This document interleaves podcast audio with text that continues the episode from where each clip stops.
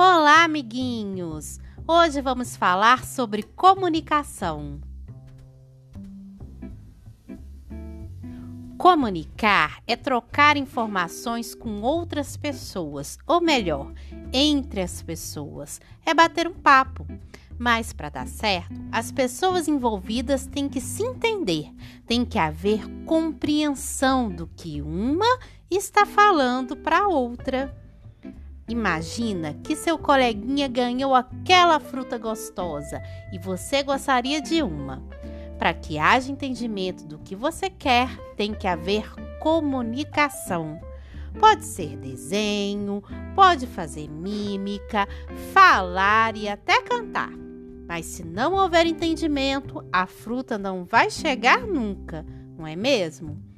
Porém, Imagina se estivermos longe das pessoas que queremos conversar. Como poderíamos fazer? Carta é uma opção. O WhatsApp, que normalmente a gente usa no celular, o computador, o telefone e outros. Assim, poderíamos conversar e até matar a saudade daquela pessoa que mora longe ou ou que não pode encontrar por algum motivo. Mas comunicar não é somente quando outras pessoas respondem. Pode ser também quando só um lado transmite uma mensagem, como é no caso dos livros, revistas, TV, rádio e outros. E você? Qual é a maneira de se comunicar que você mais usa?